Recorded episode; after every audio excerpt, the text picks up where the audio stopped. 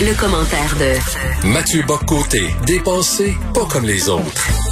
Salut Mathieu, écoutez, euh, écoute, euh, j'entendais euh, Conrad Sioui, que, j'aime bien, chef de la nation Huron Wendak, qui disait concernant le racisme systémique, là, arrêtez là, avec le, si tu systémique, si tu pas systémique, on peut-tu rien que prendre des actions concrètes là, pour d'améliorer la situation des Amérindiens, des, Autochtones, des Premières Nations ici, le là, avec quel mot, quelle étiquette on va donner à ça?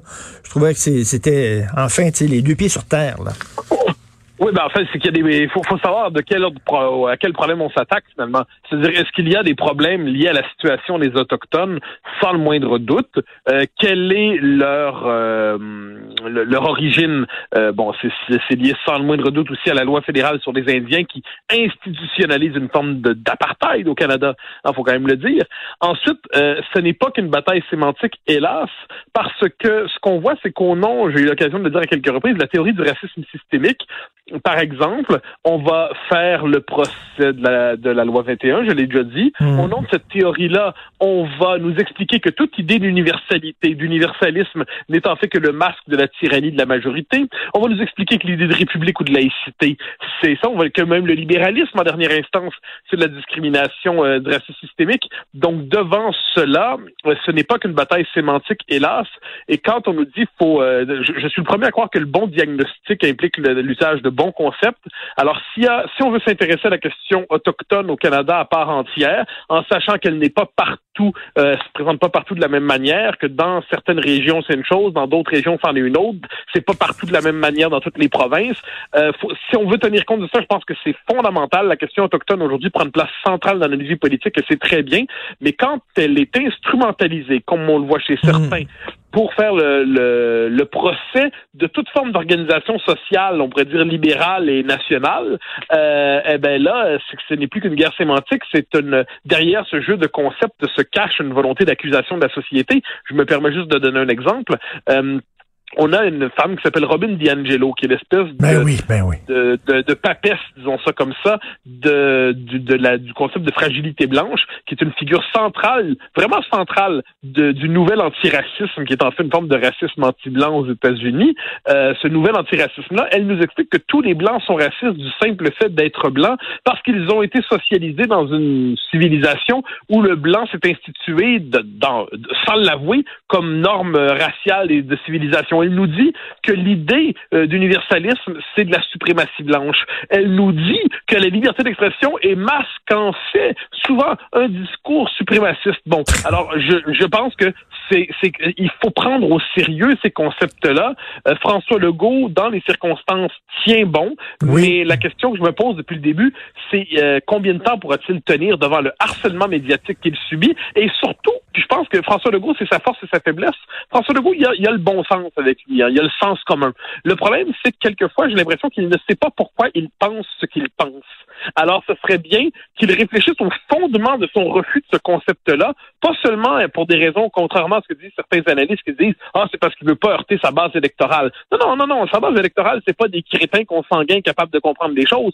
Ça se peut que Legault lui-même soit en désaccord avec ce concept, mais qu'il prenne la peine d'articuler sa sa critique, parce que sinon le harcèlement médiatique va continuer sans arrêt. Ça nous en dit beaucoup, soit dit en passant, sur le pouvoir exagéré des médias qui sont aujourd'hui, je pense, le premier pouvoir, alors que le politique est devenu le contre-pouvoir. Ça, c'est l'autre de la crise qu'on vit en ce moment. Tout à fait. Écoute, comme Lucien Bouchard, tu es inquiet euh, de, de, de ce qu'on va enseigner dans les cours d'histoire. Parle-nous de ça. Alors, cours d'histoire au collégial, modification du cours d'histoire de civilisation occidentale. Globalement, on va biffer euh, au nom d'une conception euh, de l'histoire qui rapprocherait, euh, la rapprocherait des temps présents, en fait, l'Antiquité, donc gréco-latine, et le Moyen Âge seront relativisés, biffés, neutralisés, dilués dans une histoire du perspective mondiale, comme on dit. pardon, ce n'est pas spécifique au Québec, cette tentation-là de diluer l'occidental dans le mondial, de diluer le, le national dans le mondial. Mais là, le problème qu'on a avec ça, c'est que ça vient gommer, ça vient biffer, ça vient effacer les, les origines même de notre civilisation, la capacité de retracer la singularité de notre civilisation. Donc, c'est ses sources premières. Ah, les, on pourrait dire le rapport, par exemple, chez les, aux Grecs, c'est le rapport à la philosophie, euh, chez à la cité, aussi à la rigueur chez les Romains, le rapport au droit. À travers ça, c'est les rapports aux grands textes qui ont façonné notre civilisation. C'est la source existentielle et philosophique. Donc, euh, il y a une volonté, pour différentes raisons, certaines qui se disent pragmatiques, d'autres qui me semblent plus idéologiques, d'effacer ces origines-là du cours d'histoire au collégial.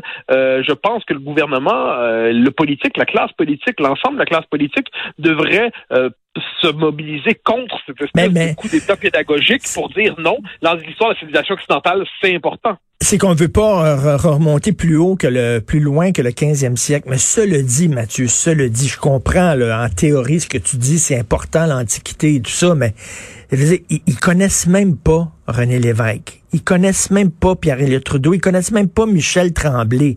T'sais, fait que là, on va commencer par ça. Là, si en plus, il faut leur enseigner Platon puis Socrate, on n'est pas sorti du bois. Là. Ben, ça, c'est pas la même chose. Platon et Socrate, heureusement, sont enseignants en philosophie. Donc ça, on a, ça, c'est assuré à tout le moins. Mais le problème, c'est que je dirais que pour comprendre René Lévesque, il faut comprendre que René Lévesque connaissait lui-même euh, sa formation. C'était le cours classique qui avait, bon, qui avait pas, euh, il y avait un rapport trouble à ça. Mais René Lévesque était passé, connaissait cet univers mental-là. Lucien Bouchard aussi, Jacques Parizeau aussi. Euh, donc, pour comprendre l'action politique de René Lévesque, il faut comprendre minimalement la civilisation dans laquelle il s'inscrivait lui-même. Or, me semble-t-il qu'aujourd'hui, on est dans une espèce d'environnement euh, étrange qui valorise paradoxalement une forme d'inculture. Euh, l'histoire du puis j'ajoute qu'au niveau collégial, le cours d'histoire de civilisation occidentale, quand on le fait, c'est un cours qui était censé forger, au-delà d'une addition de, de, connaissances, de forger quelque chose comme une forme de, de conscience de civilisation, ni pour la célébrer, ni pour la maudire, mais c'est pas la comprendre. Or, ou la connaître. Or, me semble-t-il que c'est c'est pas de trop, euh, et je sais plus largement l'ensemble du parcours scolaire qu'il faut questionner. Hein. C'est-à-dire normalement, quelqu'un qui sort de l'école devrait savoir en gros les plus que des rudiments d'histoire du Québec, plus que des rudiments d'histoire occidentale. Or, euh, c'est pas le cas en ce moment. Ce qui fait, soit dit en passant, mais ça c'est une chose qu'on constate, la, la, jeune génération a une, une, conscience historique tout à fait brouillée. Elle ne retient du passé qu'un musée des horreurs. Elle n'y voit qu'une série de discriminations ne fait que se célébrer euh, elle-même de s'être arrachée à, à, cet héritage toxique et empoisonné, ce qui est assez triste quand même. Mais, je, suis d'accord avec toi, mais sauf que c'est beaucoup demandé au système d'éducation. Là, là, là, il faut sauver les meubles. Comme je te dis, ils connaissent même pas l'histoire moderne. Là, la crise d'octobre, ils n'ont jamais entendu parler de ça. Euh, l'autre jour, j'écoutais à la télévision, il y a quelqu'un qui savait pas, on, lui montrait une photo d'Yvon Deschamps.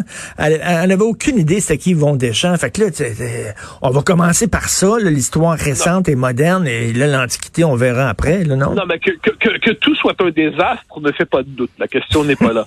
mais, euh, mais ensuite, le fait est que ça existe déjà. Ce cours existe déjà. Il a été modifié pour qu'on en gomme euh, l'Antiquité, le Moyen Âge. Donc là, c'est un effacement euh, qu'on donne et ensuite qu'on rajoute, comme l'avait proposé Pierre Duchesne, euh, un cours d'histoire euh, du, Québec au collégial. Hein, il avait proposé ça, faut pas l'oublier.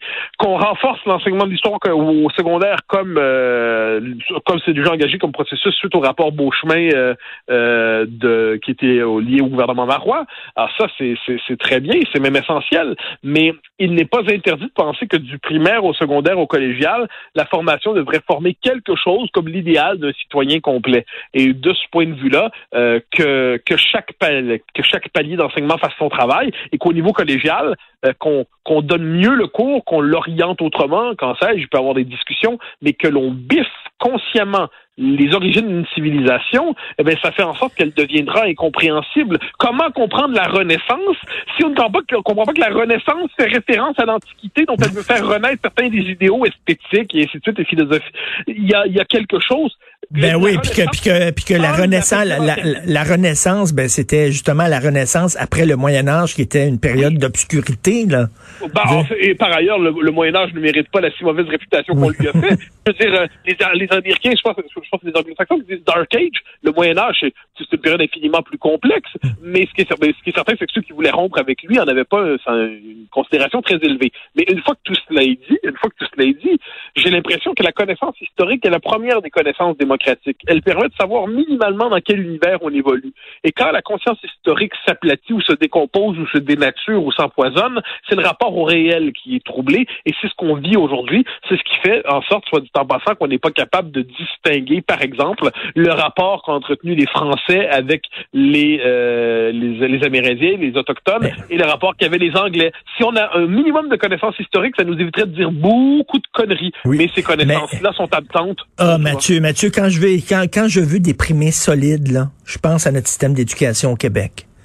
oui, je déprime solide. Tu, tu, peux te déprimer en passant à beaucoup d'autres systèmes d'éducation de ce point de vue. Je pense que euh, l'échec de la transmission de la culture, on n'en a pas le monopole, euh, heureusement ou hélas ça je sais pas, je pourrais pas dire, mais mais je crois, cela dit, je crois que le message de Lucien Bouchard, il était fondamental.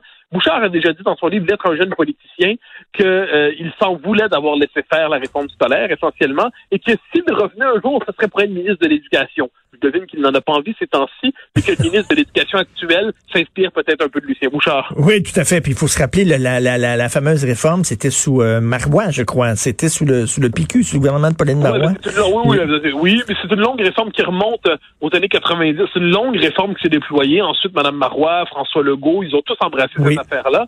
Mais c'est tout. Pour derrière ça, c'est l'espèce de coup d'État pédagogique euh, qui s'est opéré au pédagogiste qui s'est opéré au ministère de l'Éducation. Et de ce point de vue, la restauration d'une conception de l'éducation humaniste ancrée dans les humanités occidentales, le patrimoine de civilisation qui est le nôtre, me semble, ça c'est la tâche d'une ou deux générations, mais elle me semble absolument nécessaire aujourd'hui. Tout à fait. Tout à fait. Merci beaucoup, Mathieu. Mathieu Bocoté, bonne journée. Bye. Bonne journée.